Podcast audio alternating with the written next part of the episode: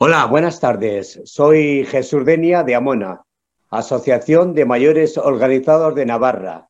Gracias a Radio Rebelde Republicana vamos a hacer una participación con Ramón Franquesa, un hombre que es el portavoz de COESPE, para que nos explique el tema del Pacto de Toledo. Un, un tema muy polémico que de alguna manera eh, va a plantear una información. Amona, que está adherido a la COESPE, eh, dentro de sus temas informativos, vamos a hacer que esta persona, que es una persona muy bien formada, nos explique. Nosotros vamos a dar la información y que cada cual saque sus conclusiones.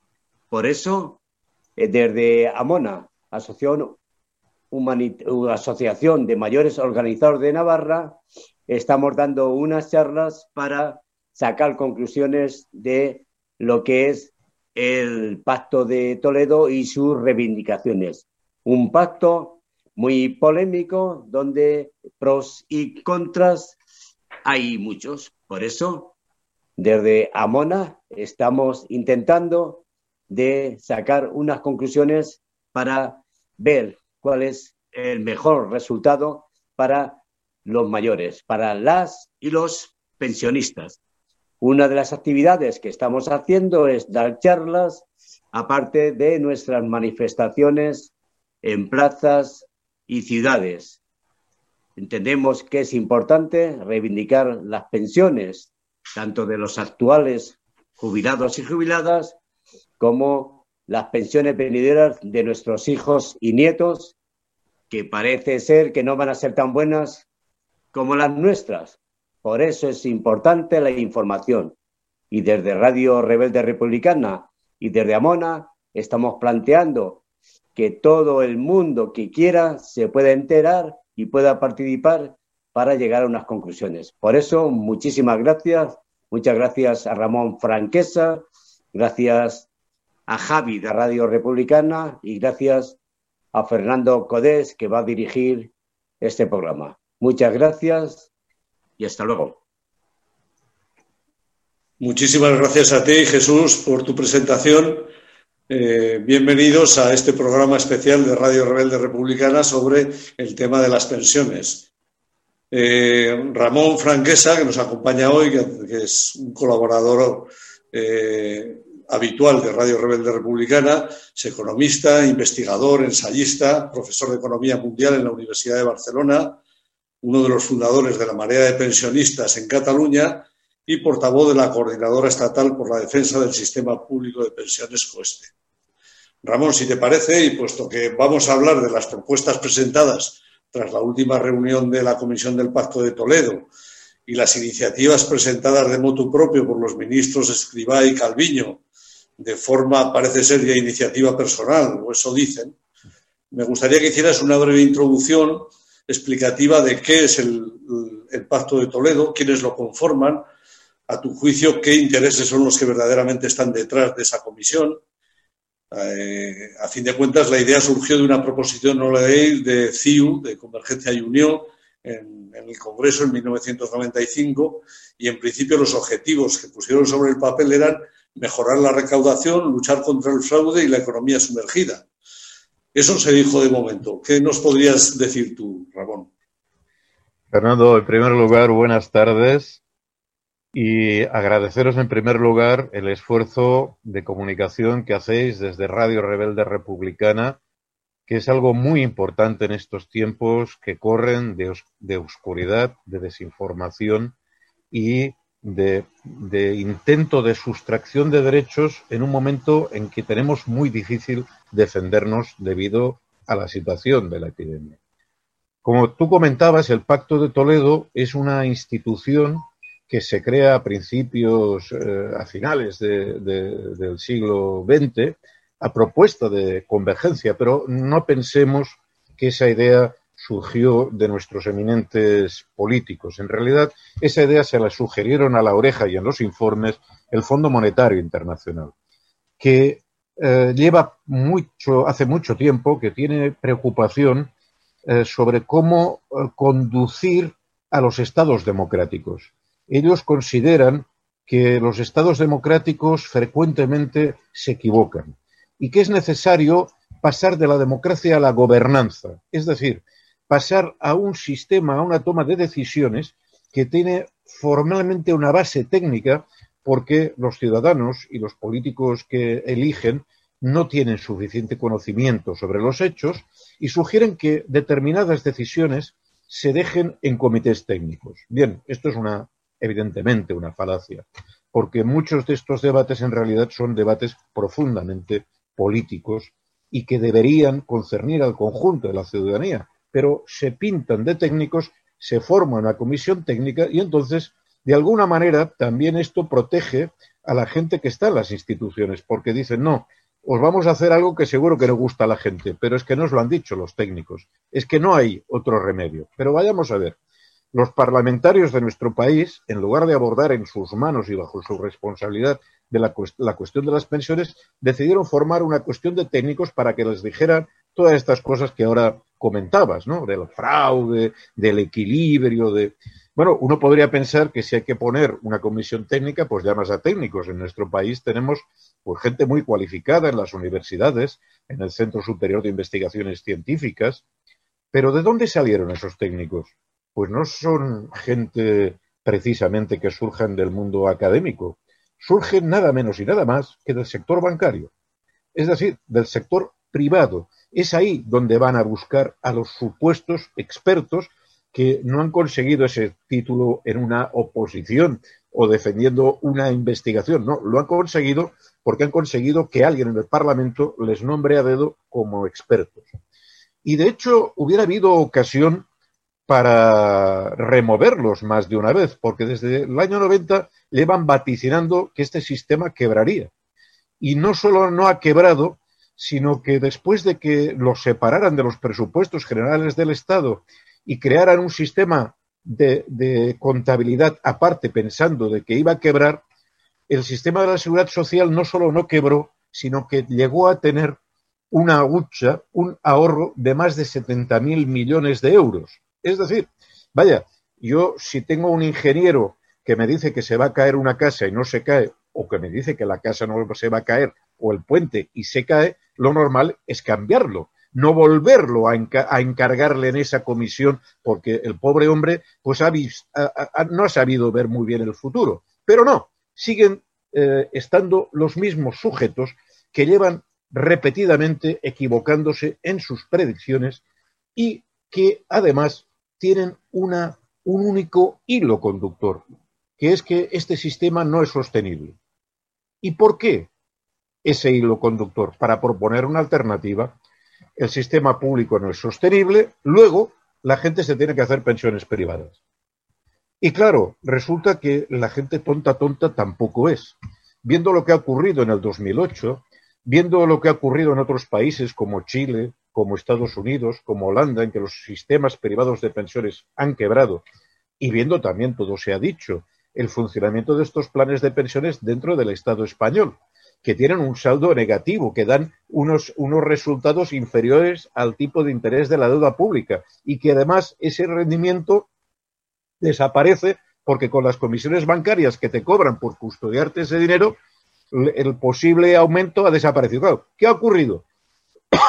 que la gente de nuestro país no ha comprado ese producto. Es más, está cayendo el volumen y el número de pensiones privadas. Y eh, bueno, esto les ha llevado, como comentaremos después, que si la gente no lo hace por gusto, lo tendrá que hacer por obligación.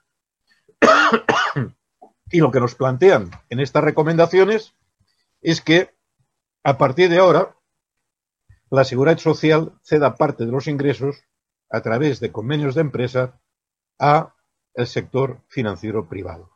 Pero bueno, volviendo a esta cuestión. El Pacto de Toledo es un grupo de técnicos que hacen unas recomendaciones y que lo llevan al Parlamento. Y el Parlamento lo aprueba o no. hace un año y medio los parlamentarios decidieron no aprobarlo. Desgraciadamente, este año lo han aprobado, eso sí, en un día que al mismo tiempo se discutía una cosa tan menor o tan despojada de importancia como la ley de educación de este país. Es decir, resulta que no tenemos tiempo para hacer un debate reposado de las cosas, que el mismo día hemos de votar la nueva ley de educación, polémica, eh, que genera una tensión en nuestro país entre izquierda y, derecha, y al mismo tiempo hay que colar ese mismo día las recomendaciones del Pacto de Toledo, no sea que la gente se entere de qué va esa, esa cuestión. El Pacto de Toledo no tiene sentido como comisión.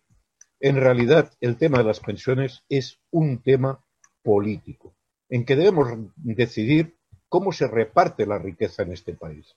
Porque además, algunas de las recomendaciones que hemos vivido estos últimos 20 años son altamente paradoxales. ¿no? Eh, dicen, las pensiones no son sostenibles. Bueno, la conclusión que sacaría cualquier persona, no hace falta ser economista, es que si eso fuera verdad, es que hay que aumentar los ingresos del Estado. Pero no, dicen esto y al mismo tiempo en dos reformas les han ido bajando las cotizaciones empresariales a la seguridad social. Es algo bastante inconsistente.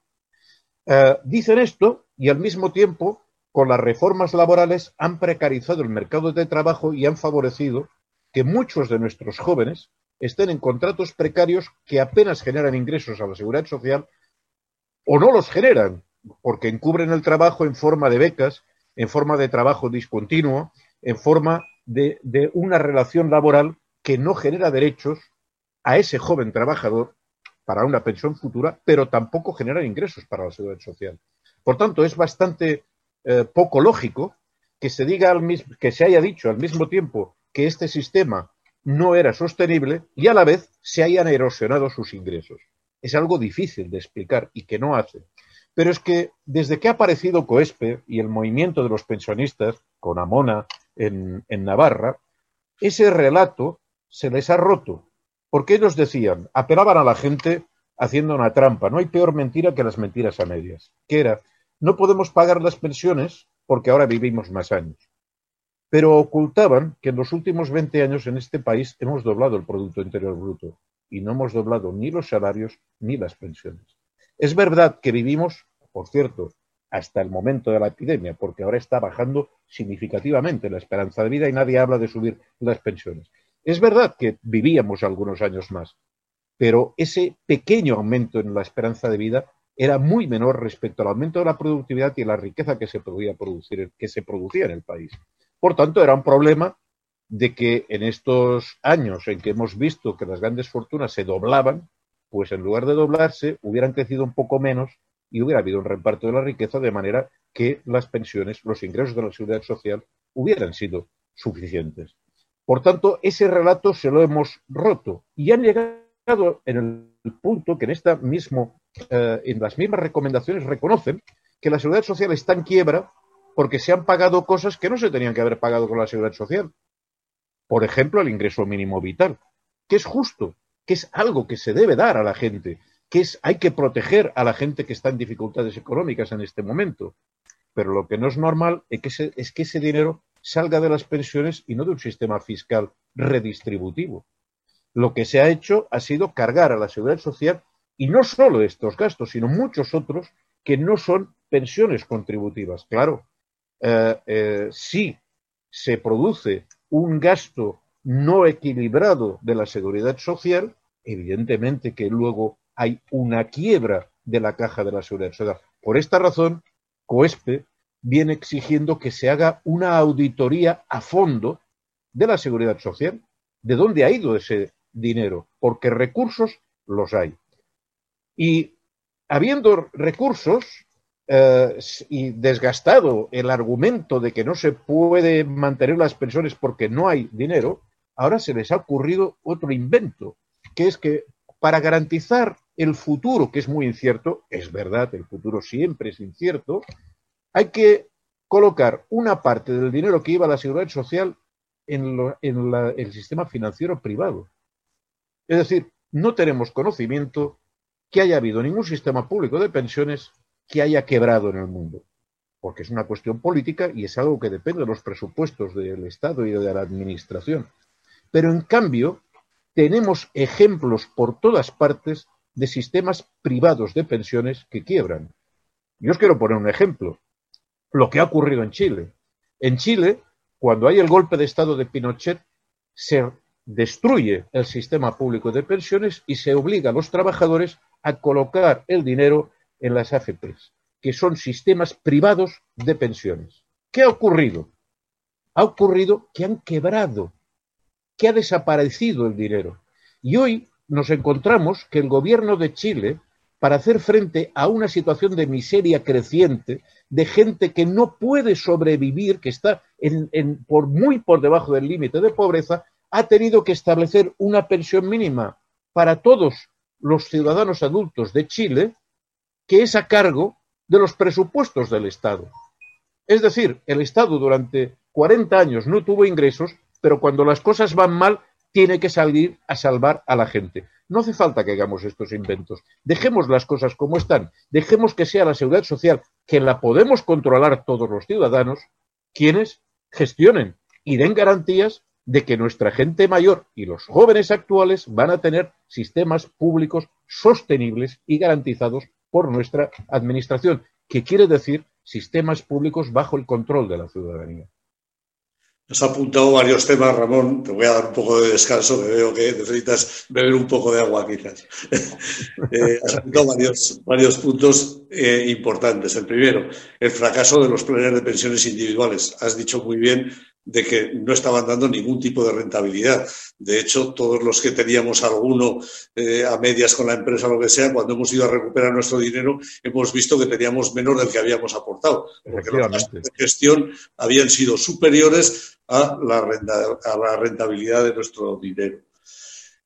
Luego, parece ser que hasta hace unos años pensábamos que los banqueros eran esos seres estratosféricos que jamás perdían el dinero. Bueno, ya vimos a través del rescate bancario que tuvimos que ponerles unos cuantos eh, decenas de miles de millones de euros que ni hemos recuperado los ciudadanos ni los vamos a recuperar nunca. El primer punto importante, de el primer paso importante que da la famosa Comisión del Pacto de Toledo es que sacan la contabilidad de las pensiones de los presupuestos y crean una contabilidad aparte. Se supone que las pensiones solo se podían nutrir de, la, de las aportaciones de los trabajadores en activo. Eh, bueno, eso no tendría por qué ser así, como muy bien has dicho. Al fin de cuentas, eh, las pensiones es un gasto más del Estado, ¿no? se modifica ahora la contabilidad, se intenta sacar de la contabilidad de las pensiones pues, eh, eh, el complemento a mínimos, las pensiones no contributivas, los gastos de personal, etcétera, pero bueno, son engañuflas contables de alguna manera. Y todo porque parece ser que no quieren que el tema de las pensiones vuelva a ser una partida más de los presupuestos generales del Estado, ¿no? Sí, pero vamos a ver, es que hacen trampas. Es decir, ellos los separan hace 20 años con la idea de que sí van a demostrar que no hay dinero para las pensiones. Que efectivamente, si no hay dinero para las pensiones, igual que pagamos el ejército o la Casa Real, se paga y se cubre porque forman parte del presupuesto del Estado. Pero bueno, si los separas, hazlo bien. Porque los separan y lo que hacen es después empezar a quitar dinero de esa hucha de gastos que no corresponden.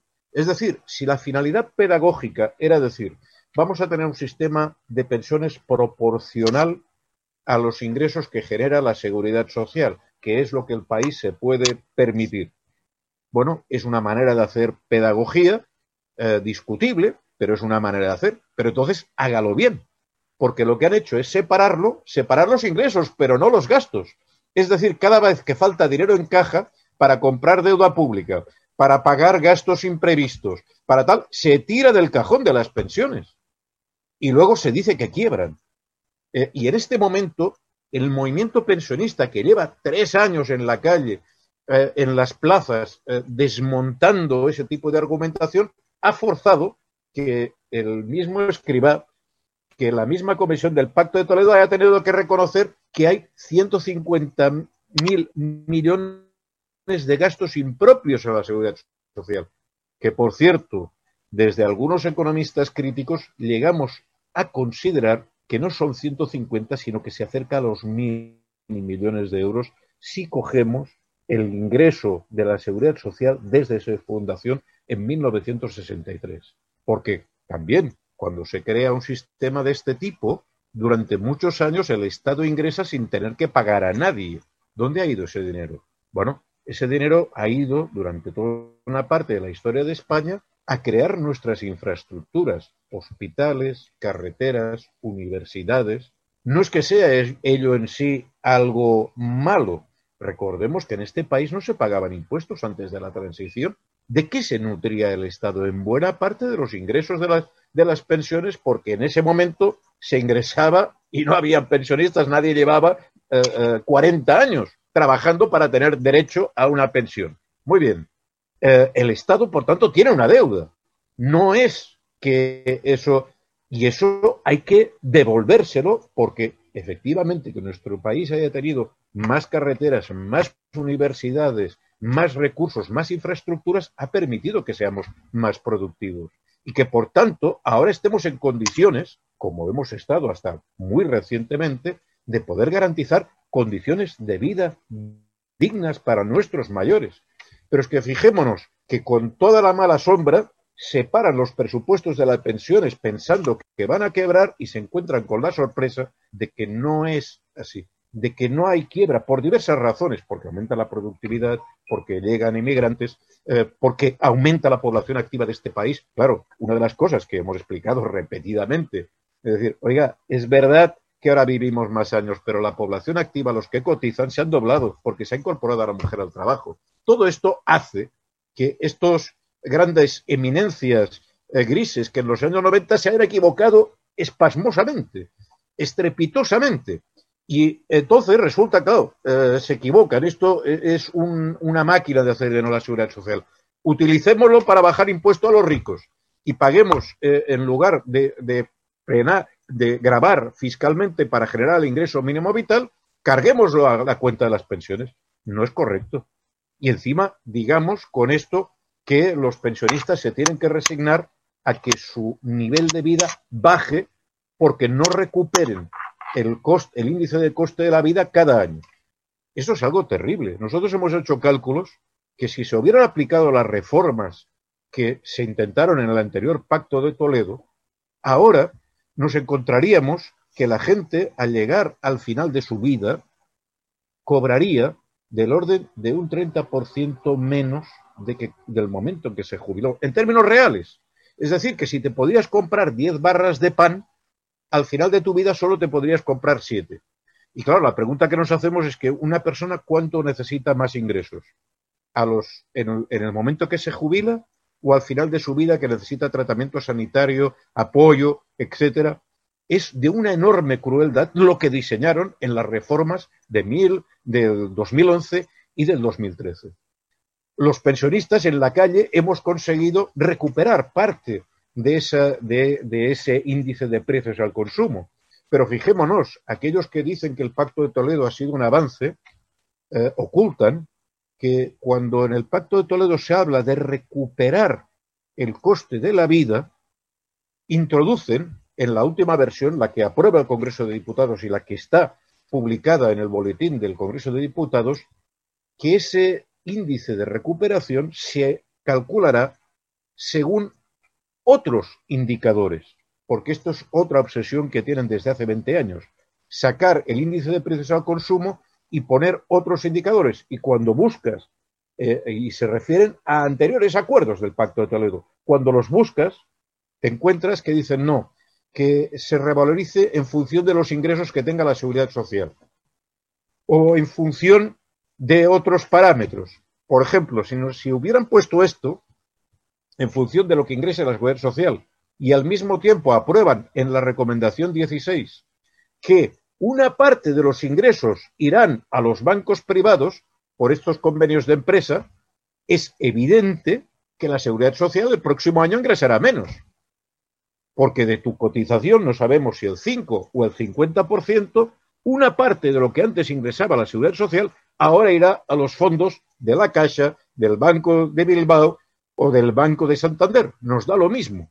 Pero el hecho es que la hucha de las pensiones la, seguridad social, que es un instrumento de solidaridad entre sectores económicos, entre territorios del Estado, entre generaciones, entre hombres y mujeres, se destruye. Eh, mm, esa, esa demanda es extraordinariamente perversa, porque apela al egoísmo de las personas. Viene a decir, mirad, trabajadores, si vosotros estáis en una empresa buena, el acuerdo de vuestro convenio será generoso. Claro, coinciden las empresas grandes con mayor capacidad de negociación sindical. Pero ¿qué va a pasar con las pequeñas empresas? ¿Qué va a pasar con la gente que trabaja para las grandes empresas pero como precarios? Que se van a quedar con pensiones de caridad, se van a quedar sin ese complemento.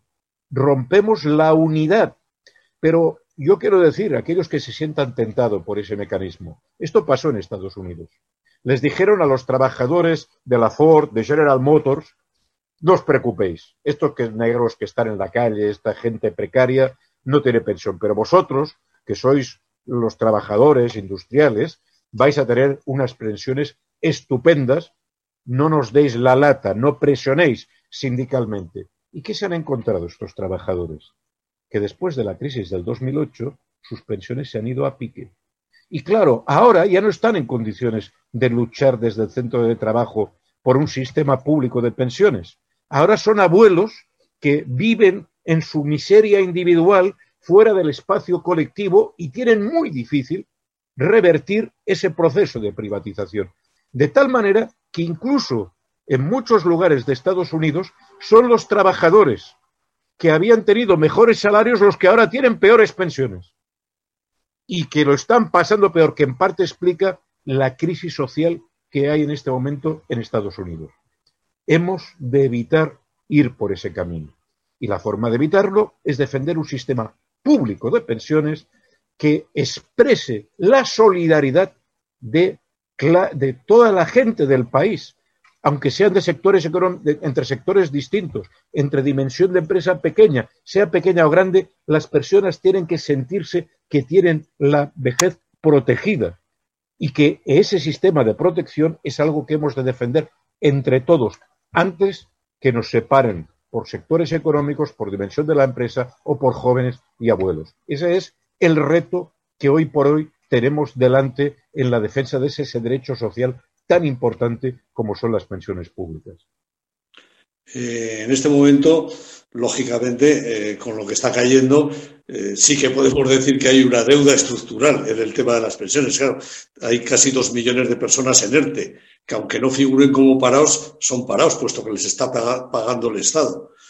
Además, tenemos que todas las políticas activas de empleo se basan fundamentalmente en el descenso de las cotizaciones, con lo cual pues todavía entra menos dinero. Si a eso sumamos los salarios de miseria que se están pagando ahora a nuestros jóvenes, pues blanco y en botella, ¿qué, eh, manera de, aumentar las cotizaciones podría haber? Aparte de aumentar las cotizaciones directo, eh, ¿sois partidarios de, crear algún impuesto específico, como por ejemplo el modelo francés o el gravamen a la automatización o alguna tema más? COESPE tiene muchas ideas en el cajón. Tenemos una comisión que nosotros llamamos de legal y de investigación, digamos, en que se valoran y se, y se están estudiando diversas propuestas. Pero en nuestro programa tenemos algo, eh, y claro, somos un movimiento social muy diverso, con colectivos muy diversos, y yo tengo que hablar del programa, no, no de las ideas que algunos compañeros tienen o tenemos, ¿no? ¿Y qué es lo que tenemos en el programa? Pues una cosa tan simple como subir el salario mínimo interprofesional una cosa tan simple como acabar con las reformas laborales y la contratación precaria. Porque no nos engañemos. Ahora están hablando de una gran crisis y los medios de comunicación nos pintan como si esta crisis fuera de los empresarios. Y es falso. Aquí hay gente en este país que han doblado sus fortunas en este año de miseria. ¿Quién lo está pasando mal? Quien lo está pasando mal son efectivamente los trabajadores, los jóvenes, la gente que se está quedando sin trabajo. Pero atención, esta no es una crisis que haya destruido el aparato productivo. Las máquinas, las infraestructuras, la capacidad de las empresas está igual que antes de la epidemia. En el momento que se reactive la actividad económica, esta situación se va a recuperar Y ahí también tenemos otro engaño, que son los planes de recuperación europeos. Europa, ante esta crisis, ha sido muy remolona a la hora de prestar apoyo a los países que tenían dificultades de vida con la gente. Hemos visto cosas miserables, como por ejemplo había países como Alemania, cuando aquí teníamos en el sur de Europa el pico de la epidemia, que prohibía exportar respiradores a nuestro país o, o instrumentos para defendernos de la epidemia. Esto es lo que hemos vivido, que se cuestionaba cualquier aumento del gasto hasta que reventó, porque fue necesario aumentar el gasto, evidentemente, en preservar unas mínimas condiciones para la, gente. Y entonces empezaron a construir un discurso que se inspiraba en el plan Marshall. Hay que hacer un plan de recuperación. Hay que recuperarnos como si hubiéramos salido de una guerra. Y atención, esta epidemia no es una guerra. En el plan Marshall se tuvieron que reconstruir las fábricas bombardeadas, los caminos, las ferrovías, se tuvieron que volver a, hacer, a, construir tractores, maquinaria. Esta epidemia no ha destruido nada del aparato productivo. Para hablarlos en términos económicos, no ha destruido nada del capital productivo de ninguna fábrica de este país. Por tanto, parece poco coherente que a la hora de pedir ayudas que no han dado para contratar médicos, que no han dado para contratar personas que cuidan a los mayores en las residencias, que no lo han dado para suministrar medicamentos que, por cierto, se están pagando en unos casos a precio muy superior de lo que se debería. No ha habido una acción positiva decidida en este sentido. Ahora nos dicen que van a haber unos planes de recuperación que empezamos a saber en qué van a consistir. En hacer el corredor mediterráneo, en crear un centro, de supercomputación en mi ciudad, en Barcelona, en renovar el proceso de producción de SEAT. Y entonces hay que preguntarse, ¿esto va a servir para la gente? Yo ya les adelanto, no. Esto va a empeorar la situación de la gente. ¿Por qué? Porque toda innovación productiva va a generar paro. Si mejoramos el 5G, que es algo positivo, pero en fin, que lo paguen las empresas y que se haga gradualmente porque eso va a destruir miles de pequeños comercios. Si se desarrollan sistemas de robótica, va a generar paro. Por tanto, la gente no lo necesita. Y lo que menos necesitamos es a empresas como las del IBEX, que prácticamente no contribuyen financieramente, fiscalmente a nuestro Estado, cuando llega un momento crítico, financiarlas, darles una financiación, financiación extra. En fin, casi, perdonad que se me ha disparado casi nos volvemos a encontrar en una segunda edición de lo que pasó en el 2008. Es decir, los bancos nos han llevado a la ruina, han provocado la miseria en este país y como premio les regalamos 70.000 millones de euros que convierten a nuestro país en, una, eh, en un país endeudado. Eh, bueno, pues tenemos una nueva versión. Ahora ya tienen otro pretexto, que quieren recibir nuevas ayudas para reestructurarse de un proceso que ellos son los que menos ayudas necesitan. Pero lo grave, lo grave es lo que acompaña a esta cuestión. Lo hemos explicado en una de las últimas declaraciones de COESPE, que además hemos traducido a más de diez idiomas y la hemos distribuido por toda Europa, en griego, en danés, en inglés, que es, atención, porque lo que ha ido Nadia Calviño y otros ministros de otros países a negociar con Bruselas es que ese préstamo que se va a dar para hacer el corredor del Mediterráneo, para renovar la cadena productiva de SEAT, etcétera, etcétera, va a generar una deuda que, como tenemos un Estado que ya está endeudado hasta las cejas de la anterior crisis, esa deuda te la dan, pero poniendo garantías. ¿Y qué garantías ha ido poner Nadia Calviño sobre la mesa en Bruselas? Pues nos acabamos de enterar que el sistema de pensiones. Es decir, si algún día estos préstamos no se cobran, y yo ya les digo, probablemente no se van a poder cobrar porque las empresas a las cuales van no se caracterizan por contribuir al erario público, atención, porque vamos a tener una deuda que por la modificación que hicimos del artículo 135 de nuestra Constitución, que dice que todos los derechos sociales quedan por detrás de pagar la deuda externa de España, nos vamos a encontrar que los futuros gobiernos nos van a decir que hay que recortar en educación, sanidad, pensiones, porque tenemos una deuda terrible y España tiene que ser un país serio y pagar. Esa deuda, desde luego, yo como economista y adelanto, es una deuda ilegítima, ilegítima en su procedimiento, porque es una deuda en la cual la población española no se está enterando de qué va ni cómo se está generando. Por cierto, como la deuda que se incurrió en el rescate bancario. Pero lo que ya no podemos aceptar es que se juegue con los cromos, con, con la compensación del sistema público de pensiones. ¿Y por qué recurren a esto a los bancos? Porque el sistema público de pensiones es muchísimo dinero. En realidad, de cuatro de cada diez euros de los que custodia el Estado español en el sector público están metidos en la cuestión de las pensiones. No estamos hablando de una cuestión pequeñita ni marginal. Estamos hablando de la columna del estado del bienestar de nuestro país. Y claro, el problema es que nos quieren quitar esta columna. Y es la ciudadanía quien tiene que decidir si se deja robar la cartera o no. Qué curioso, Ramón, que acepten como garantía algo que dicen que está quebrado. Qué curioso. Qué curioso, ¿no? Es decir, primero es que, vamos a ver, esto alguien también ya lo ha explicado, ¿no? Parece que estés negociando con trileros, ¿no? No, no, eso que usted tiene en la cartera no vale nada. Regálemelo porque es una porquería. Yo, como favor, como favor, la banca le va a gestionar las pensiones. Nos, esto, en fin, ¿para qué? Si los jóvenes no van a tener pensiones, eso no vale para nada. Claro, hasta que nos damos cuenta, y entonces hay que ver, hay que ver las situaciones que se están dando en muchos países ya en este momento.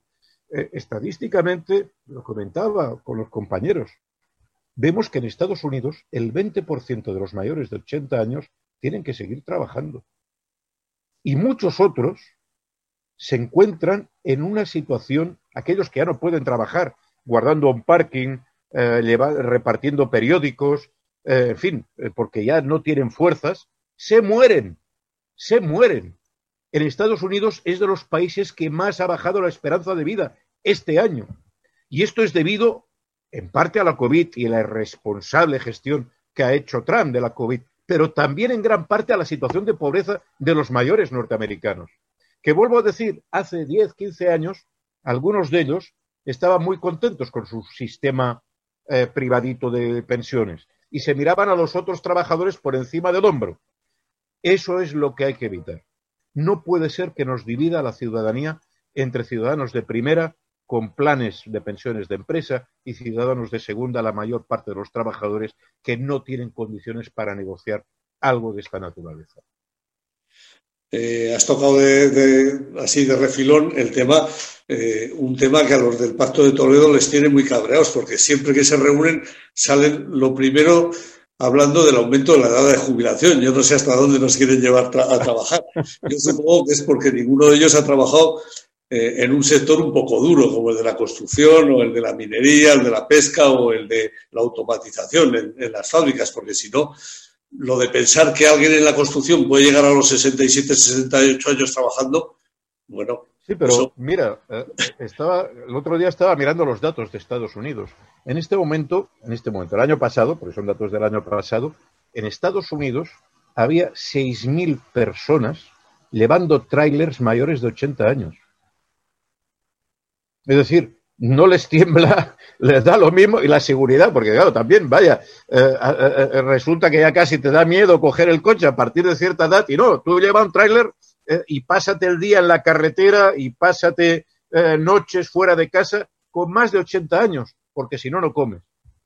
Eh, eh, eh, hay una gran insensibilidad sobre la gente trabajadora. Son los perdedores, los pobres. Es toda una cultura que hace despreciar a esta gente. Pero también, por otra parte, hay otra cuestión.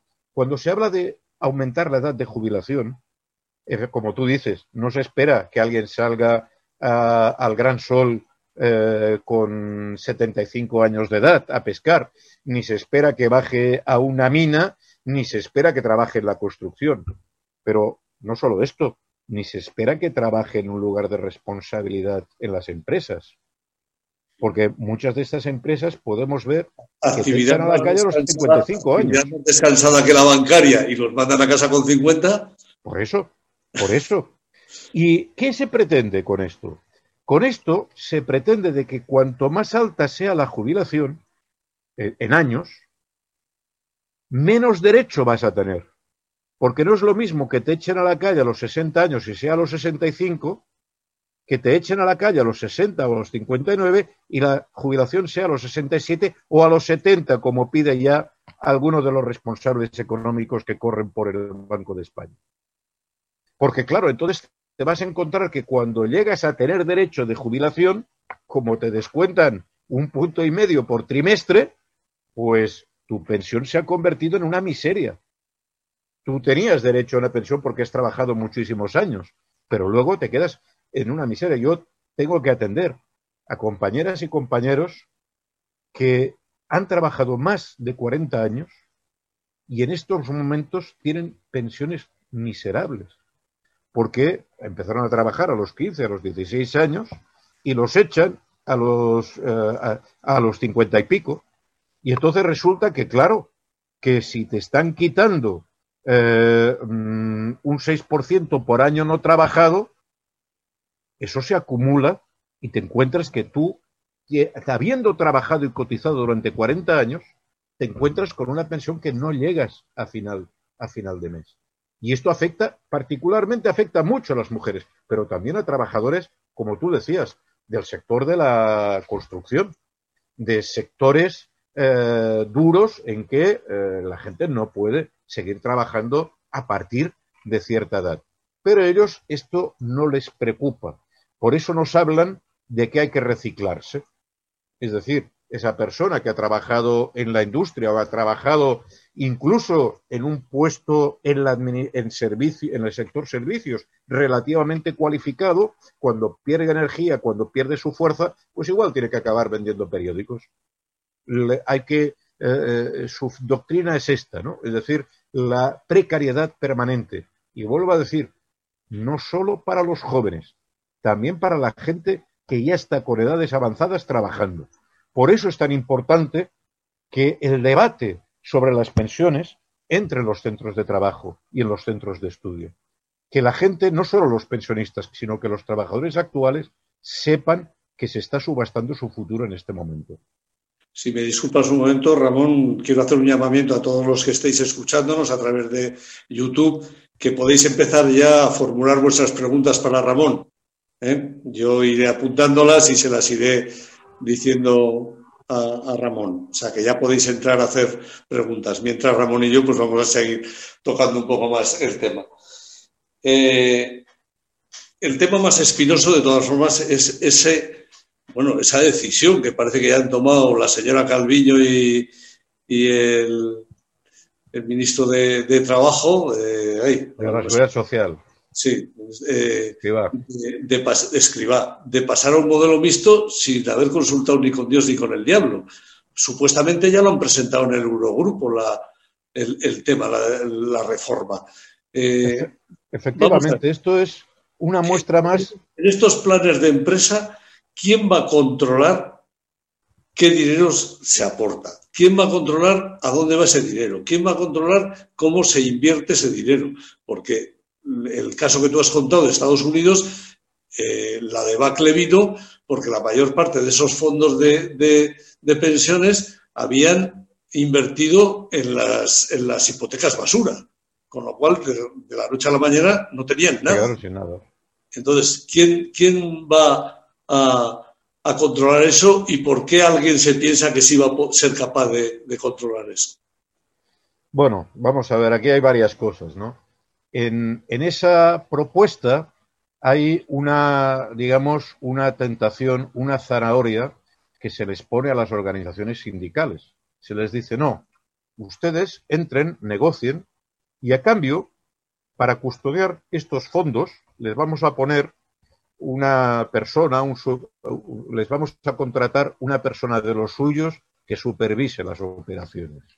Con lo cual ustedes se hacen responsables de la rentabilidad de esto, que esto es la, la zanahoria, pero envenenada. ¿eh? Sí, sí, si te acuerdas, eso hicieron con las antiguas mutualidades franquistas y fueron todos un fracaso. Y había efectivamente, efectivamente, efectivamente. Tenemos sobrados precedentes de cómo acaban estas cosas. Es decir, es que estos tipos que están eh, escribados se piensan que no tenemos conocimientos de historia. Es que no, es que estamos hablando de cosas que comprobadamente han ido, han ido mal y han acabado mal. Pero fijémonos, ¿qué es lo que ocurre con estos fondos? Son fondos altamente volátiles. Y el mundo de la inversión, vaya, yo que soy profesor de universidad de economía, a mí me temblarían las piernas si me dijeran que tengo que controlar esto.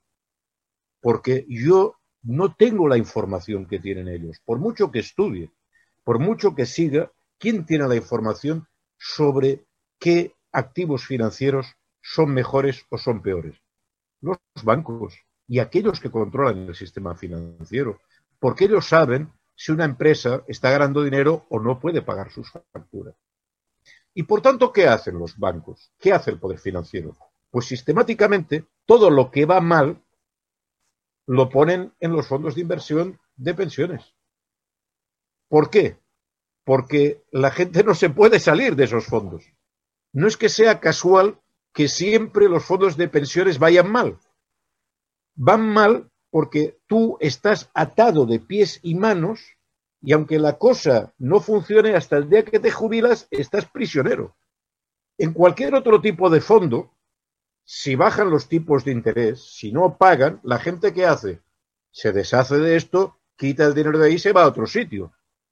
Pero es que esto es una trampa. Los fondos privados tú no los puedes tocar hasta el día que te jubilas. Y entonces, sistemáticamente, todos los activos tóxicos, es decir, todo aquello que es poco rentable, que no tiene un futuro claro, tal, se pone ahí. Y los bancos que se quedan para distribuir beneficios como capital propio, evidentemente, los activos financieros más rentables, no hay que ser muy listo para darse cuenta de esta cuestión y por tanto siempre cuando hablas abres después el cajón siempre en los fondos de pensiones hay basuras y pasa en Holanda, en Estados Unidos, en Chile o en España con Geroa, con las experiencias que han habido esto en los planes eh, de pensiones que se han puesto en, eh, en algunos lugares de España que han tenido una pésima rentabilidad. Es decir, eso va a funcionar mal. Pero claro, ¿qué ocurre si eh, esos eh, fondos buitre, esos bancos, te dicen que por tener un supervisor de los sindicatos le van a pagar a él o al sindicato una cierta cantidad de dinero? Cuidado, estamos hablando de cantidades miserables en relación a los beneficios que generan, pero que puede servir para liberar a algunas personas en el sindicato o pagar el alquiler de un local esa persona, ya os digo, no tiene capacidad para saber qué pasa con el dinero, por muy buena voluntad que le ponga. Y al final, esa, eh, eh, esa situación lo que va a hacer es repercutir en difamar todavía más a las organizaciones sindicales. Porque dentro de un tiempo, cuando eso vaya mal, ya los medios de comunicación se encargarán de explicar que es por, culpa del sindicato A o B, por culpa de la corrupción, por culpa que un día ese tipo se fue a comer eh, marisco con no sé quién, y los banqueros se van a ir de rositas en esta historia. Y lo digo no porque me lo invente o, o tenga una bola de cristal, no, es que es lo que ha pasado en otros países. Por tanto, hay que decir muy claro que no se debe caer en esta tentación. Y lo cierto es que, aunque en el Pacto de Toledo se preveía que se iba a abrir una negociación, pues quizás por la movilización que estamos haciendo los pensionistas, pues eso no se está concretando. Y entonces, bueno, lo que vemos es que se ha optado por el plan B. Es decir, en lugar de negociarlo, vamos a ir directamente a Bruselas, eh, vamos a vender el producto, vamos a comprometernos, en fin, el, eh, el comisario de Asuntos Económicos eh, hoy hablaba del excelentísimo y brillante plan de Nadia Calviño. Claro, cuando lees esto, en fin, hay que ponerse la mano en la cartera porque pinta muy mal, pinta muy mal el asunto, ¿no? Eh, Eh, y lo que hay que hacer es, evidentemente, poner en cuestión ese tipo de cambios. Y estamos a tiempo, porque esa es una idea que también yo querría transmitir a vuestros oyentes. El Pacto de Toledo es un acuerdo de recomendaciones, pero esas recomendaciones no son eh, un mandato bíblico, no son una, algo que no podamos cambiar, no, no. Al final es el Parlamento soberano quien tiene que hacer los cambios legales. Y, por ejemplo, tiene que cambiar la ley de la seguridad social. Porque la ley de la seguridad social tiene un principio y es que los fondos públicos son públicos y no se pueden ceder. Eso lo tendrán que cambiar nuestros legisladores y poner su voto. Y por tanto, desde ese punto de vista, estamos en el momento de actuar, de movilizarnos, de denunciar esta cuestión y de plantear a nuestros legisladores que no estamos de acuerdo en que se desarrolle este proceso de privatización del sistema público de pensiones. Eh, mm, por mucho que eh, tengamos gente que se haya comprometido a hacerlo. Bueno, eh, en todo caso, lo han hecho de motu propio, sin que haya ni un debate en los centros de trabajo, ni un debate en el Parlamento, ni en ningún lugar. no va a valerles esta vez decirnos que hacen esas reformas porque Europa les ha obligado. Son reformas que se hacen a partir de los diputados que tenemos en el Parlamento y de nuestro gobierno. Es verdad que muy presionados, muy coaccionados, pero son al final decisiones que corresponden a las instituciones democráticas de nuestro país, a la gente que hemos votado. Y a ellos hay que exigirles otro tipo de comportamiento. Ramón nos pregunta a Jesús, nuestro amigo Jesús Denia de Amona, que qué se puede hacer para, para arrastrar de alguna manera a estas reivindicaciones de COESPE a los jóvenes, para concienciar a la gente joven de que esto les, les va a influir a ellos. bueno, en primer lugar, lo que eh, la primera etapa de una movilización es explicar las cosas a la gente. Ya he comentado, ¿no? el viejo truco de colocar ese debate el día que se discute la ley de educación, polémica y que crispa al país, y hacerlo antes de vacaciones de Navidad y hacerlo en medio de una epidemia. Es un intento de taparlo. Bueno, no se han salido muy bien con esto porque es cierto que el tema está saliendo eh, eh, a la opinión pública en las redes y gracias, entre otras cosas, a medios como el vuestro como Radio Rebelde Republicana y como tantas y tantos medios de comunicación sociales que como no tenéis deudas con los bancos, tenéis toda la libertad para poder hablar de lo que queráis. ¿eh? Ese debate, en cierta manera, lo están perdiendo. Ahora bien, entre los pensionistas, hay que explicarlo también a los trabajadores. Es por esta razón que los diversos movimientos de pensionistas del país, eh, COESPE, pero también otros movimientos, las coordinadoras eh, del MAP en Andalucía, eh, Modepem en Galicia, una coordinadora regional que hay en Cantabria y algunas organizaciones locales que no, no están dentro de COESPE, pero todos juntos hemos llamado a una primera movilización este 25 de enero en que vamos a ir a las plazas con la demanda de que no siga adelante estas recomendaciones y que en su lugar se haga otro tipo de política, no degradar el, sistema público de pensiones privatizándolo, sino reforzándolo, acabando con la brecha de género, acabando con la degradación de las condiciones laborales que eh, hacen más difícil el saneamiento de la seguridad social. Pero esto es un primer paso. No vamos a estar solo en las plazas. Vamos a enviar nuestro manifiesto para que sea leído, para que sea explicado en los centros de trabajo y en los centros de estudio. Eh, en este momento lo que nos proponemos es una campaña de largo plazo. Esto no va a acabar el 25 de enero, es un punto de partida. Para hacer una explicación a la sociedad. Tenemos algunas experiencias muy curiosas. Hace tres años, cuando la marea de pensionistas empezó a hacer campaña contra otro invento que se sacaron del bolsillo, que era el factor de sostenibilidad, un factor por el cual desde 1918, ay, perdón, desde el 2018, ya se me va la olla, eh, los trabajadores que se jubilaran les iban a quitar desde el primer día de su pensión algo de dinero porque aumentaba la esperanza de vida, con una ecuación matemática muy complicada, que era quitarte dinero, simplemente. Bueno, cuando fuimos a explicar esto por las empresas y pedimos, porque nosotros somos muy osados, una asamblea con los trabajadores de la empresa más importante de Cataluña, la SEAN. Nos dijeron que no era posible tal, pero que podíamos tener una reunión con los eh, delegados sindicales de la factoría.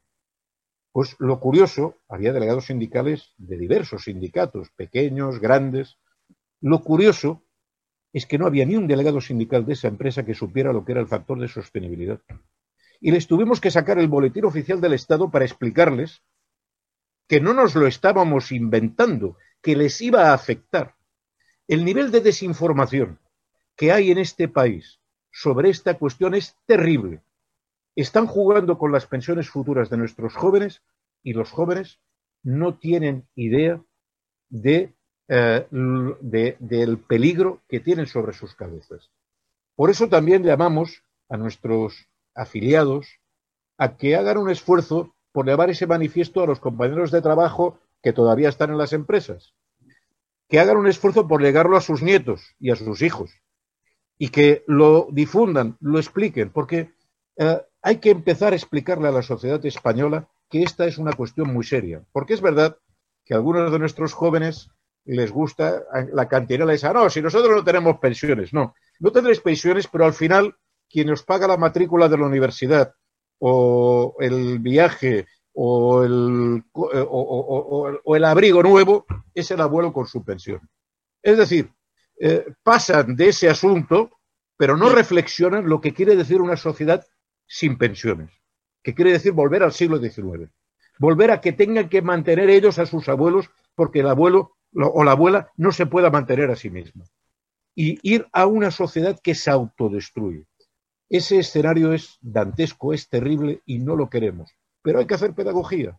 Y por eso, este 25 de enero, vamos a empezar ese camino, ese camino de explicación pedagógica. Hemos hecho un manifiesto de una página, intentamos ser muy sencillos en explicar una cosa que es verdad que es muy compleja, pero que sus líneas básicas no es tan difícil de explicar. Nos quieren robar la cartera. Ramón, eh, una oyente, Carmen Álvarez, hace una reflexión. Dice, qué poco sabe la clase trabajadora lo que se le viene encima. La coordinadora de Asturias nos felicita por este programa que estamos haciendo, que dice que es, eh, sobre todo felicita a Mona, que es la, organización que, que la ha planteado y bueno, y sigue eh, animándose gente. Eh, por lo menos tenemos ochenta y tantas personas en este momento, a ver si alguna se anima y quiere hacer alguna pregunta a, Ramón, que estará encantado de, solucionar. Mientras vamos a ir sacando otros temas. Ramón, eh, en este momento, habláis desde COESPE, pensión mínima, 1.080 euros. Claro, eso está muy bien de entrada. Pensión y salario mínimo. Las dos cosas. claro, eh, estamos hablando de un país donde un tercio de los pensionistas tienen una pensión media de 700 euros, donde la mitad de los pensionistas andan rondando ese. Entonces, igualar a gente que ha estado cotizando y pagando impuestos durante 40 años con gente que ni ha cotizado ni ha contribuido con sus impuestos, eso crea eh, problemas, ¿no? Vamos a ver, ahí hay un debate muy interesante que es la deuda que tenemos nosotros con sociedad, como sociedad con nuestros mayores. Y en particular con los más pobres. ¿Que quiénes son los más pobres? Las mujeres. Es decir, las personas que en, ese momento, que en este momento están sufriendo más la situación son las viudas. Y atención, estamos hablando de pensiones contributivas, porque la viudedad, el cobrar un ingreso derivado del salario diferido del hombre que trabajó sigue siendo un derecho, no es una caridad. Vamos a, a, echar una mirada hacia atrás, porque es importante aprender de la historia. ¿Cómo se construyó nuestra sociedad? Nuestra sociedad hace 50 años era una sociedad que no tenía lavadoras, que no tenía neveras, que había que ir a comprar cada día, que había que dedicar mucho tiempo al cuidado de los hijos, porque no había guarderías, a preparar los alimentos, a lavar la ropa, ¿Y eso quién lo hacía? Lo hacían las mujeres. Y mayoritariamente estas mujeres no pudieron incorporarse al trabajo. Pero cuando un hombre iba a la mina, ese hombre que ahora tiene una pensión y que cuando muera va a ceder parte de esa pensión a su mujer, que quedará como viuda. Cuando ese hombre iba a trabajar, en realidad, para poder ejercer ese trabajo necesitaba detrás trabajo doméstico, el trabajo de su compañera, para que la empresa lo pudiera utilizar durante nueve o diez horas en el centro de trabajo. Es decir, en el salario, igual que en el salario se pagaba el trabajo del hombre, pero trabajo doméstico de la mujer para poder reproducir, para que esa persona al día siguiente hubiera comido, hubiera dormido en una sábana limpia y pudiera ir a, trabajar, en el salario que se pagaba entonces estaba el salario de las dos personas, del hombre y de la mujer. Por supuesto, hoy la sociedad ha cambiado. Estamos ante una nueva situación, pero yo tengo que decirte que estoy harto y estoy amargado de ver la situación de las viudas de este país.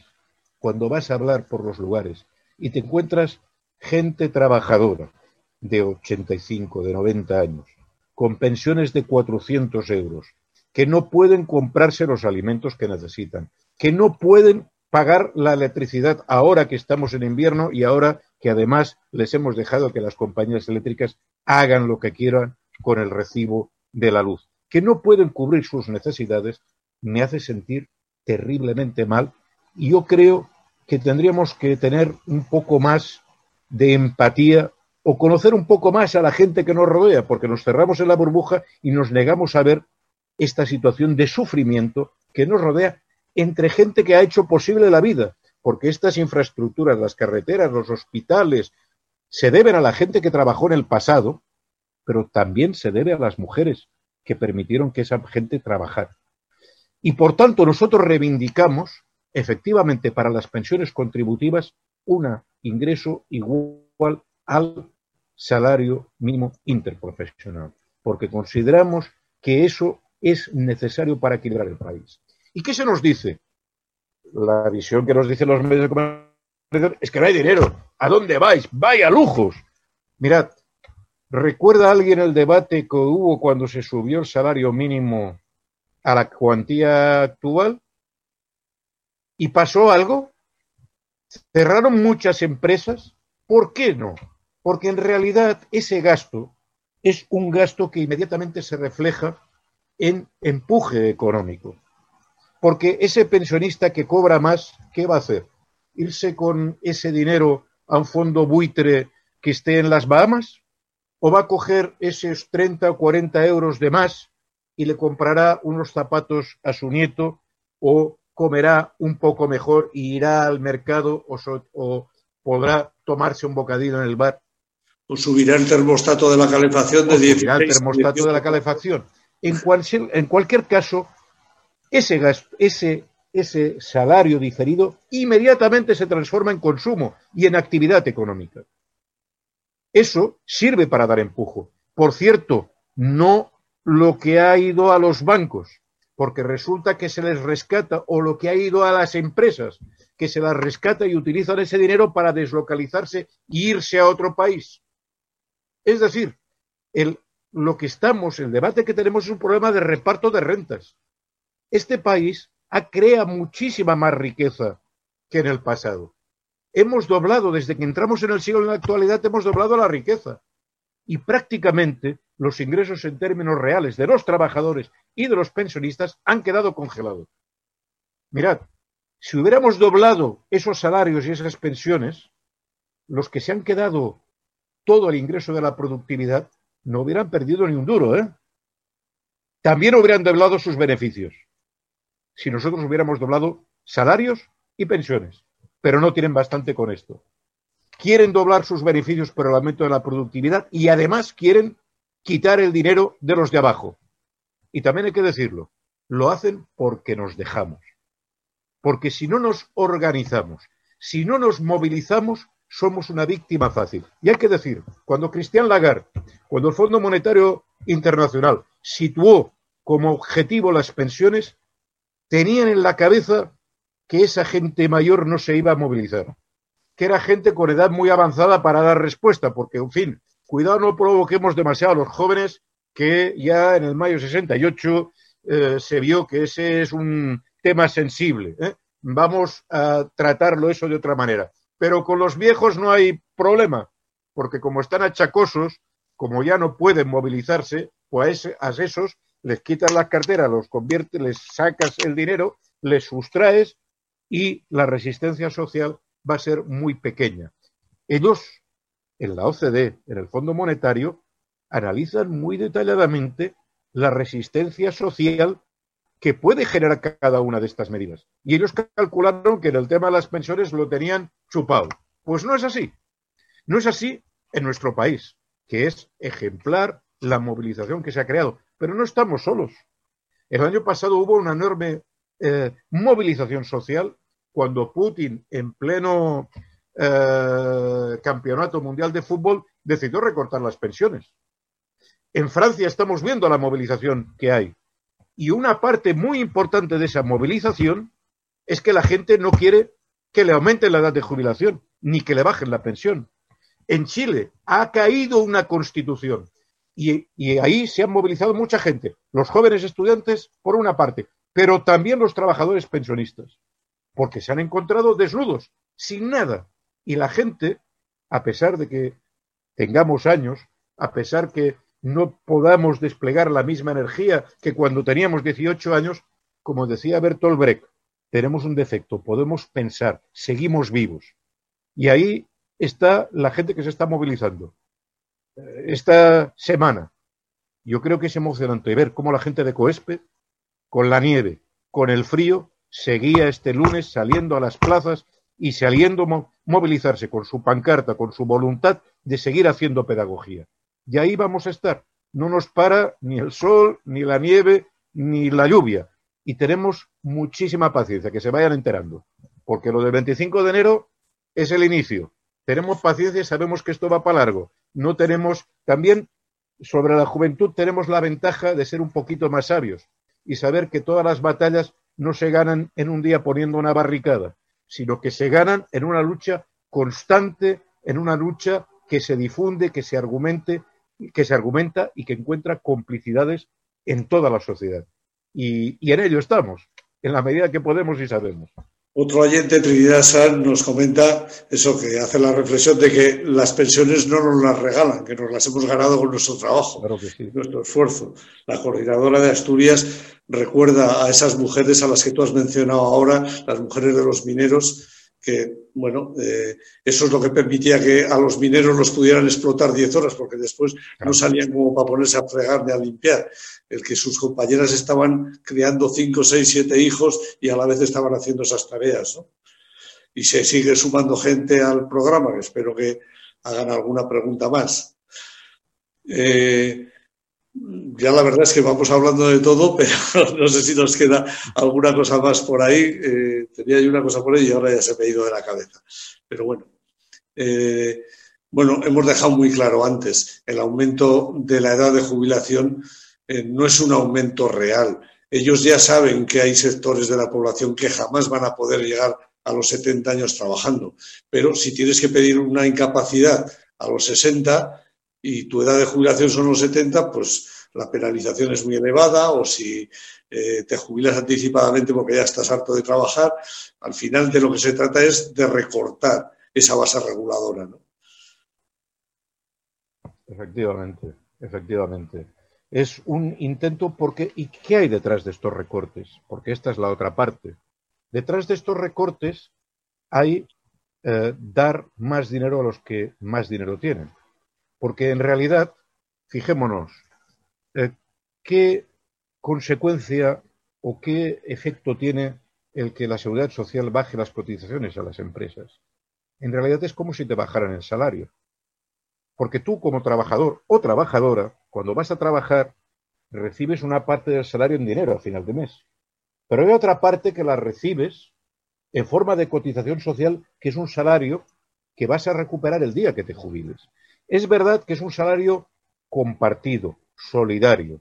Cuando contribuimos no sabemos si viviremos 65 años, 70 o 100, pero participamos en un fondo solidario, fraternal entre toda la ciudadanía, porque entre todos vamos en el mismo barco y repartimos riesgos y contribuimos de forma de que eh, aseguremos que nuestra gente no se va a ver empujada, como en el siglo XIX, a vivir de la caridad el día que no pueda trabajar. Pero si le permitimos que se degrade el sistema de pensiones, ¿qué le permitimos? Le permitimos que la empresa cotice menos por tu trabajo. Es decir, en realidad, y eso se ve en las cuentas contables enseguida, lo que estamos bajando es el salario. Es decir, tú cobras aparentemente lo mismo, porque seguramente si un trabajador que cobra mil euros al mes siguiente le dijeran que cobra solo 700, pues es posible que se enfadara mucho e igual hasta se movilizara. Pero si esos 300 euros, en lugar de quitárselo del salario, se lo quitan de la cotización social, pues lo que ocurre es que ni se da cuenta. Y eso es lo malévolo de esta situación. Estamos erosionando un derecho social, pero claro, esa erosión tiene un efecto, y es que cuanto menos ingresa la seguridad social, sea porque bajan las cotizaciones, sea porque una parte se lo regalamos a los fondos de inversión, menos dinero queda para pagar las pensiones. Y entonces, efectivamente, va a haber un día que, si lo permitimos, igual se cumple la predicción de estos sabios que están en el pacto a técnicos que están en esa comisión, y es que el sistema quiebre. Claro, es decir, si tú dices que el burro se va a morir de hambre y le vas quitando comida, pues efectivamente llegará un momento que tu predicción se va a cumplir. Y eso es lo que parece que estén haciendo. Es decir, vamos a irle erosionando la seguridad social un día por la cotización, otro día por las pensiones privadas, a ver si quiebra, se viene abajo y conseguimos eh, que ese derecho social asentado por la lucha de generaciones de trabajadores y trabajadoras en el siglo XX en ese siglo XXI postmoderno desaparezca y se considere normal que no tengamos ese derecho, como por ejemplo en Estados Unidos siguen considerando normal que no haya sanidad pública. Es, un problema de que eh, la ciudadanía se empodere y sea capaz de reivindicar aquello que ha conquistado y que han conquistado nuestros padres, abuelos y bisabuelos, o simplemente se deje robar la cartera. Y ahí vuelvo a decir, los medios de comunicación alternativos tenéis un papel esencial. Recuperar la memoria, eh, explicarle a la gente lo que está pasando, eh, que va más allá de las series televisivas, del entretenimiento, que por supuesto hay que tenerlo, pero hay que informar a la gente. A la gente hay que eh, decirle lo que está pasando porque esa es la única manera en que la gente puede ser protagonista de su propia vida y que su biografía no se la escriban otros desde los despachos del Fondo Monetario o de la Comisión Europea. Hay un tema que no hemos tocado. Hemos hablado al principio y no lo hemos tocado.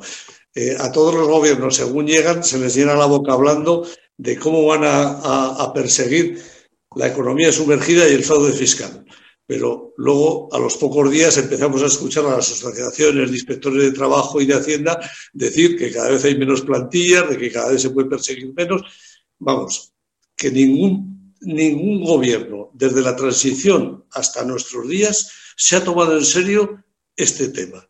Ni, el, ni la economía sumergida, que en zonas como Levante y Andalucía es escandaloso, ni el fraude fiscal, que se extiende sobre todo pues, a, las capitales donde más grandes empresas hay. Imagino que Madrid y Barcelona. Y Barcelona, efectivamente, efectivamente. Y esto también, esto es curioso, porque en las recomendaciones se dice que se perseguirá el fraude, pero se dice literariamente, lo vienen hace 30 años que lo vienen diciendo. Y no hacen nada, claro. En cambio, alargar la edad de jubilación sí que la alargan, bajar las cotizaciones sí que lo alargan. Es decir, porque además luego viene en ese pacto de Toledo lo que es literatura, lo que es intentar encubrir el corazón, el núcleo. Y el núcleo de esos acuerdos es saber si pueden privatizar nuestro sistema de pensiones. El fraude se combate de manera muy simple, con medidas económicas, con medidas de política económica, y algunas las has dicho. Oiga, más inspectores de trabajo, más inspectores de Hacienda. Es así de sencillo en un país que sabemos que existe un enorme fraude, que sabemos que hay muchos jóvenes que están cobrando por cuatro horas y trabajando seis, siete u ocho. ¿Y qué es lo que se hace? Pues todo lo contrario.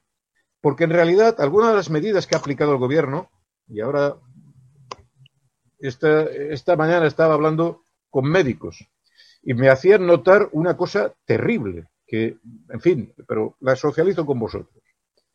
Han habido una serie de cambios de pasar de los regímenes especiales que tenía la seguridad social al régimen general. Bueno, esto en principio es justo, cuanto más simplificado esté, y esto ha llevado a que la, en la función pública eh, se endurezcan las condiciones de jubilación anticipada.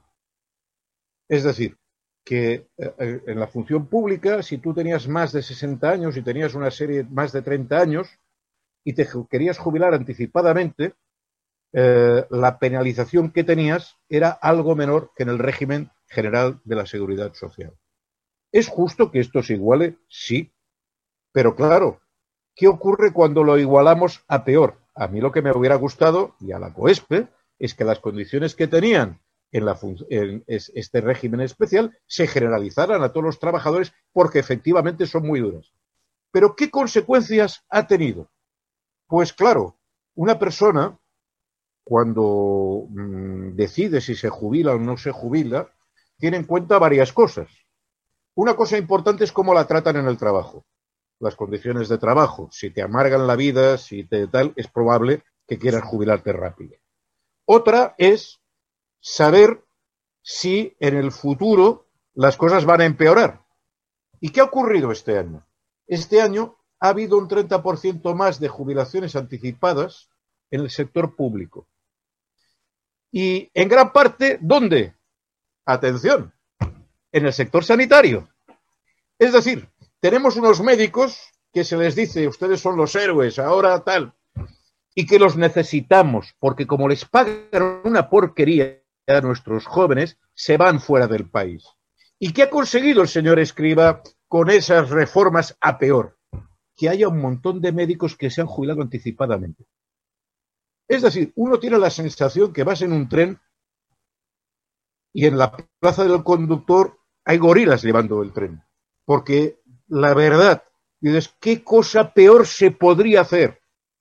Pues esa es la realidad es una situación en que cuando más necesitamos al sector sanitario, y cuando, por cierto, los trabajadores, médicos, digo médicos y digo también enfermería y enfermeros y enfermeras, y es decir, eh, cuando más los necesitamos y cuando peor lo están pasando, les decimos que si continúan trabajando encima el, el próximo año lo pasarán peor.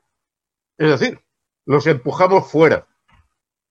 Como no los necesitamos, como parece ser que nuestro sistema sanitario es extraordinariamente eficiente, lo digo con toda la ironía, nos podemos permitir esta estupidez. Eh, las condiciones tienen que igualarse. Tenemos que ir efectivamente a un único régimen de pensiones, pero a mejor, no a peor. Y lo que buscan, lo que hacen es estar erosionando. Y claro, también esto afecta, y perdona que haya tenido tenido esta eh, digresión, ¿no? También esto afecta a los funcionarios de Hacienda y a los funcionarios del Ministerio de Trabajo. No hay contratación nueva, pero la gente se ale, vaya, echando virutas porque ya no soporta más. Ni el trato laboral cada vez peor, peor por diversas razones, también por la carga de trabajo, ni la amenaza de que, en fin, si no, te, si no pides la jubilación anticipada ahora, el año peor será el año próximo será peor. Eh, mm, esto, desde luego, hay quien está encantado. Hay quien está encantado, claro, las grandes empresas. Y por cierto, también hay otra medida, en el caso que tú comentabas, prohibir que un funcionario público se vaya al sector privado. Porque lo que no puede ser es que alguien cuando al final se convoca una plaza en Hacienda, la expectativa de ese funcionario público sea como me pagan tan mal, yo me tiro tres, cuatro años aquí y luego me voy al sector privado a explicar cómo se hacen las trampas con Hacienda para que paguen menos impuestos. Aquí nadie obliga a nadie. Si alguien quiere opositar y ganar una plaza de funcionario en el Ministerio de Hacienda, lo puede hacer libremente, pero las condiciones tienen que ser muy claras. Usted, si se dedica al sector público, debe dedicarse a este sector, al bien público, no al bien de la empresa privada. Y por tanto, si usted entra aquí, no se puede ir a la competencia mañana. Y eso es algo que no cuesta dinero. Es una medida legal, es una medida jurídica que se podría tomar mañana, pero que no aparece en las recomendaciones del Pacto de Toledo. Parece ser que nuestros sabios tan reputados que han venido ocupando, calentando las sillas eh, durante decenios en ese, en ese lugar, esos temas eh, consideran que son de poco interés o irrelevantes. Como decía, tenemos muchas ideas entre la, muy buena gente que nos asesora, que participa, eh, entre ellos altos funcionarios de este, de especialistas y gente muy capacitada y que nos y que aporta ideas. Ideas las tenemos. lo que nos falta es la fuerza social para imponerlas. De momento. Resulta muy curioso que en los primeros años de la transición, en las primeras convocatorias electorales, eh, casi todos los partidos llevaban en su programa, cuando todavía se molestaban en hacer un programa, ahora ya no se molestan, eh, llevaban la reforma y modernización de la administración. Lo llevaron durante ocho o doce años, luego ya se dejó de poner, porque realmente a nadie le importaba un pito el cómo funciona la administración, porque como el objetivo tanto del PP como del PSOE es privatizar los servicios públicos, pues a nadie parecía importarle, ¿no? Pero el tema que has mencionado ahora, eh, por ejemplo, yo que trabajo en la administración, es curioso que habiendo tantos profesionales, tantos grupo A dentro de la administración, cada vez que un partido gana unas elecciones, pues nombre a dedo pues 100, 200, 300, 1000 personas que están por encima de esos grupos A de la administración que saben realmente cómo se trabaja en el INS o en tesorería o en Hacienda tal, y pongan por encima a gente que en el peor de los casos es que no tienen ni la formación requerida. ¿Por qué no se puede, no se puede legislar de manera que eso no se pudiera hacer? No, no, de hecho, vamos a ver, es que el problema es que tenemos una tradición en la misma Europa en, en ese sentido. Una fuerte tradición. Después de la Segunda Guerra Mundial, estas cosas eran normales, eran habituales. Es después de la globalización del neoliberalismo de los años 90 que se han ido quitando esa serie de normas. Eso de que alguien que se dedica a la administración se pueda pasar al sector privado, eso es algo inaceptable. En Francia tenemos el ejemplo que viene de Napoleón, de las altas escuelas de administración. Oiga, si usted entra aquí, es para servir al interés público, no para servir al interés privado y usted tiene que dedicar su vida, porque es su acción profesional, al servicio, pues esto, del erario público. No, eh, eh, esto se ha destruido en los últimos 20 o 30 años. Eso no formaba parte de, nuestras sociedades. Pero claro, cuando ya vemos, en el caso del Estado español, es que hemos tenido un ministro de Hacienda que tenía una consultoría fiscal es que eh, eh, eh, es terrible ver estas cuestiones y que, en fin, se dedicaba a perseguir a los funcionarios públicos del Ministerio de Hacienda, a los inspectores de Hacienda. Es, esa degradación que, por supuesto, no le preocupa nada a las grandes empresas. Las grandes empresas hablan en genérico de lo mal que está la administración, pero desde luego les parece estupendo que la administración sea muy poco eficiente. Porque, claro, a, río revuelto ganancia de pescadores, está claro. Pero esas medidas son medidas que se pueden tomar y no cuestan dinero. Al contrario, serían muy rentables para el Estado. Porque yo estoy seguro que si tuviéramos el doble, el triple de inspectores de trabajo, la, afiliación a la seguridad social se multiplicaría. Porque es un problema de controlar lo que hay que si tuviéramos más inspectores de Hacienda, el fraude fiscal se reduciría notabilísimamente en el país. También, por cierto, inspectores de Hacienda dedicados a buscar el gran fraude fiscal, no el pequeño, el pequeño fraude fiscal de la factura del lampista, porque esta es otra. ¿eh? Eh, eh, también muchas veces las directrices que tienen estos funcionarios es no te metas con los grandes, que, en fin, esto hay otro tipo de trabajo más urgente. En el tema de las prioridades es otra cuestión. Pero bueno, hay un problema de número. Y un Estado, tener un cuerpo público de funcionarios suficiente, al final acaba siendo más rentable. Como, por cierto, aquellos que han teorizado durante estos años el ahorro en el gasto sanitario, ahora se dan cuenta del coste que tiene tener una mala sanidad. El coste también para las empresas.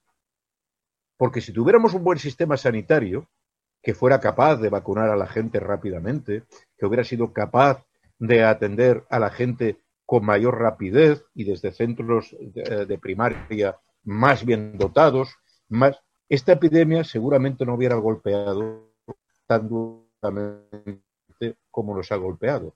Porque es verdad, en España o en Europa nos ha golpeado menos que en Estados Unidos, evidentemente porque aún tenemos un servicio sanitario mejor, pero nos ha golpeado muchísimo más que en países tan distintos como China, Corea del Sur o Israel.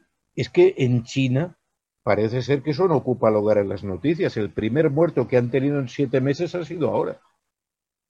Si hay un sistema que cubre, que, uh, que es efectivo, esta terrible epidemia se puede controlar mucho antes que si no lo hay. Y claro, entre un extremo, aquellos que lo han gestionado bien o muy bien, y el otro, los que lo han gestionado pésimamente como Estados Unidos, tenemos la situación del caso español, que el ahorro sanitario, el ahorro en sanidad nos ha salido muy caro, muy caro, y nos está saliendo caro en términos de vidas humanas, y dentro de COESPRE yo quiero recordar aquí a todas las compañeras y compañeros que hemos perdido durante este año terrible, muchísima gente. Esto de la epidemia no es una broma, no es un invento, la gente se muere de, esto, ¿eh? pero eh, eh, por, por, otra parte, esta cuestión podía haber sido mucho mejor atendida y nos podíamos haber ahorrado también mucho dinero, aparte de vidas humanas.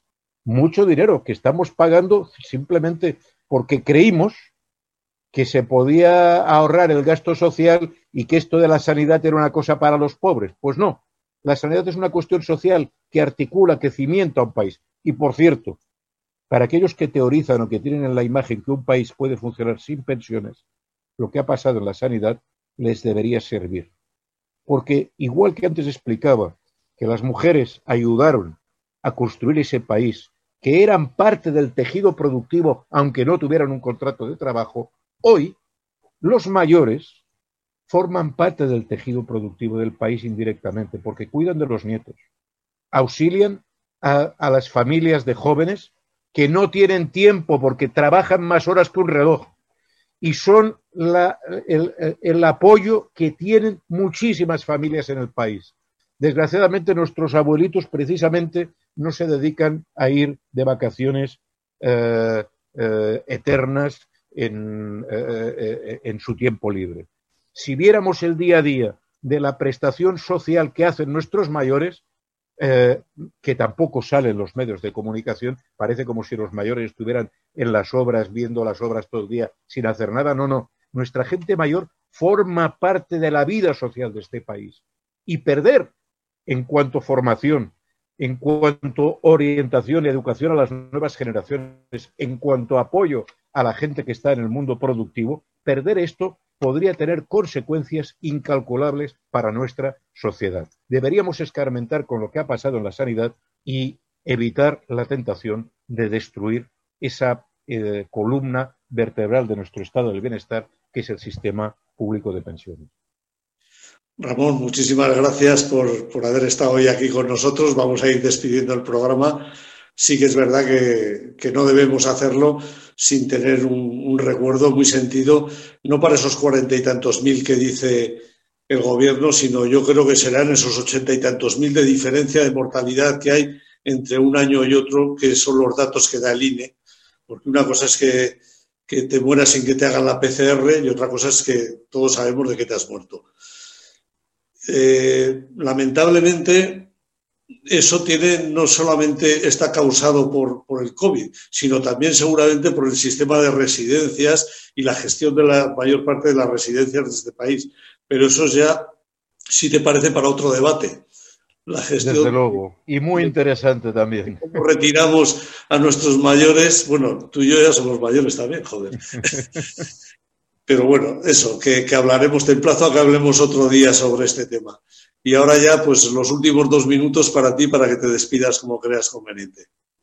No, yo en primer lugar agradecer una vez más a la Radio Rebelde Republicana todo el esfuerzo que hacéis por mantener informada a nuestra población, eh, por transmitir aquello que los medios privados y públicos, pero controlados por intereses que no son precisamente los de la mayoría, ocultan y, y no eh, transmiten, ¿no? Eso en primer lugar.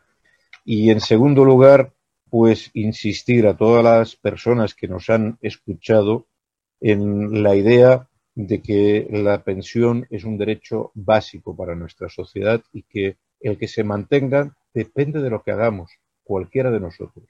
Todos nosotros somos importantes. Somos importantes en la movilización del 25 de enero, que vuelvo a decir, esperamos a, los mayores, a los pensionistas en las plazas, pero también esperamos que los jóvenes, que los trabajadores y trabajadoras ese día tengan un recuerdo, se hagan una selfie con el cartel de Coespe, eh, se hagan, eh, envíen un mensaje por tweet, eh, intervengan a las redes sociales o intervengan con los vecinos para plantear que ese problema es un problema de todos. Esperamos, por tanto, que, en esta próxima movilización demos un pequeño paso hacia adelante, sabiendo que esto nos va a tener mucho tiempo, porque la propia situación de confinamiento no nos permite hacer, como ya hicimos en el pasado, una marcha sobre Madrid con cientos de miles de personas. Nos gustaría hacerlo, hay motivo para hacerlo, pero ahora no es el momento, ¿eh? no es el momento y hemos de saber resistirnos de manera creativa y distinta como proponemos para el día 25. Pero eso es un paso para seguir trabajando hacia adelante porque ellos no duermen. Desde Bruselas, desde el Fondo Monetario Internacional, están revisando siempre dónde está el dinero y de dónde pueden pillar. Pero nosotros, en fin, tenemos que dormir, somos gente normal, tenemos pocos recursos, pero somos muchos. Esta es nuestra ventaja. Y nosotros podemos, aunque tengamos que descansar y que nuestro tiempo disponible sea, pequeño, somos miles y miles de personas que nos revelamos, nos, eh, reemplazamos en el puesto de guardia, en la trinchera, en la defensa de los derechos sociales y que vamos a acabar por ser más aquí, en Francia, en Estados Unidos y donde, y donde sea. No podemos permitir que el siglo XXI sea el siglo del retroceso social. Este siglo XXI tiene que ser el siglo de las gentes, el siglo en que los avances que hemos tenido en la tecnología, en el conocimiento, sirvan para que todo el mundo pueda vivir con dignidad y sirvan para que esa riqueza que estamos generando se pueda distribuir y disfrutar de manera sostenible entre todas las personas que habitamos este planeta. Muchas gracias, compañeros de Radio Rebelde Republicana, y un fortísimo abrazo de COESPE eh, y, de toda la gente que estamos intentando eh, trabajar por hacer un mundo un poco mejor. Muchísimas gracias a ti, Ramón, por, por haber tenido esta hora y media, más de hora y media aquí al pie del cañón, explicando también de, forma tan, tan clara y tan concisa eh, el tema de las pensiones y los peligros que corre el sistema de pensiones español, bueno, y, y de toda Europa, porque estos son insaciables. Como dijo no sé quién una vez, la derecha es insaciable y el poder económico más todavía. Muchas gracias a Coespe, a Ramón, a Jesús Denia, a Mona y para todos los que habéis estado siguiendo este programa, muchísimas gracias por haber estado y los que podáis ver luego el podcast, yo creo que merece la pena escuchar a Ramón. Ramón, hasta siempre. Salud y república. Hasta siempre. Salud y república.